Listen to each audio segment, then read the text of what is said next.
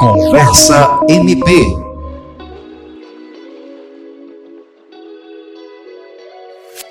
Fake news são notícias falsas publicadas por veículos de comunicação como se fossem informações reais.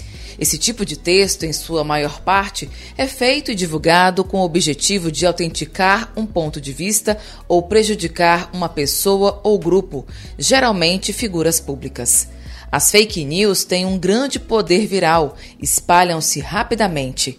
As informações falsas apelam para o emocional do leitor ou espectador, fazendo com que as pessoas consumam material noticioso sem confirmar se é verdade seu conteúdo.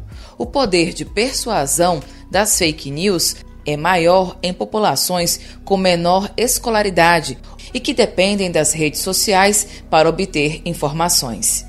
No entanto, as notícias falsas também alcançam pessoas com mais estudo, já que o conteúdo está comumente ligado ao viés político. No Conversa MP, vamos receber o professor de Direito Constitucional, mestre e doutorando em Ciência Política pela Universidade Federal de Pernambuco, Ulisses Melo, e que também pesquisa a relação entre notícias falsas e comportamento político. Olá, professor Ulisses, seja bem-vindo ao Conversa MP. Como surgiu o termo fake news? O termo fake news surge após as eleições de 2016, eh, tanto nos Estados Unidos quanto na Inglaterra, né, no Reino Unido, após o Brexit, e ele tem como pauta principal eh, a desinformação, né, o compartilhamento de desinformação via redes sociais. Então, eh, ele surge nesse ambiente lá em 2016 e foi evoluindo com o passar do tempo até hoje. As fake news funcionam de que forma? As fake news elas são textos muito emotivos que é, incentivam o compartilhamento de informação através de sua estrutura. Então, elas se, se dão muito bem dentro do ambiente, do ambiente das redes sociais, né? e elas também se dão muito bem com características específicas é, de processamento de informação e de comportamento político que nós temos. Então, assim, elas têm essas características fundamentais e por isso elas, ao incentivar essas características nossas, elas alcançam seu sucesso. Né? Por que as pessoas compartilham tanto as fake news?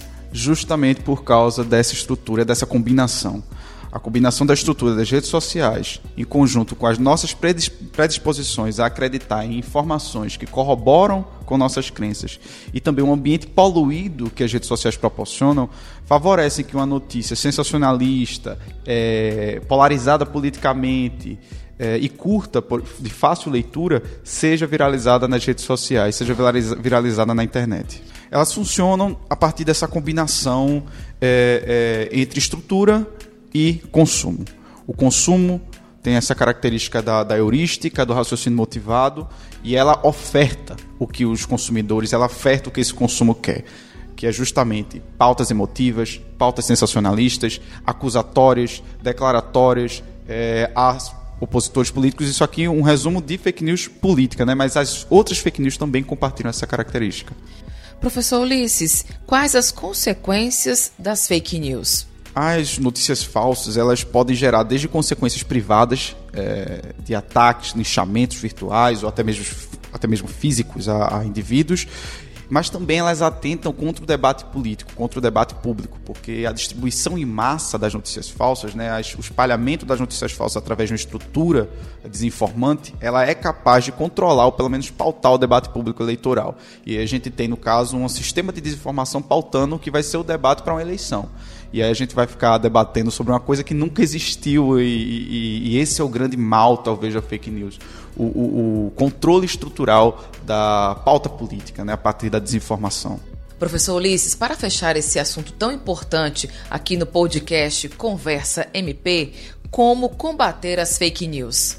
A gente pode combater as fake news através é, de na minha crença, de três linhas: né? a abordagem estrutural, a abordagem é, de falta de endosso, no caso, de desestimular o endosso, e a abordagem individual. A abordagem estrutural, no caso, é os incentivos das redes sociais a coibir a desinformação.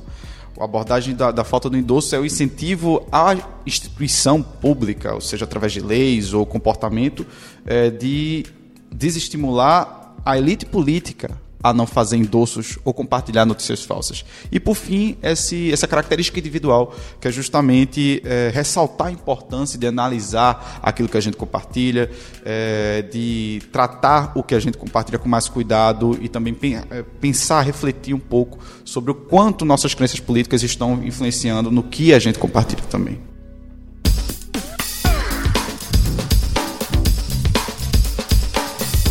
Você ouviu Conversa MP, uma produção do Ministério Público do Estado do Acre. Apresentação: Alice Regina. Produção: Eduardo Duarte. Edição: Jean Oliveira. Direção: Kelly Souza.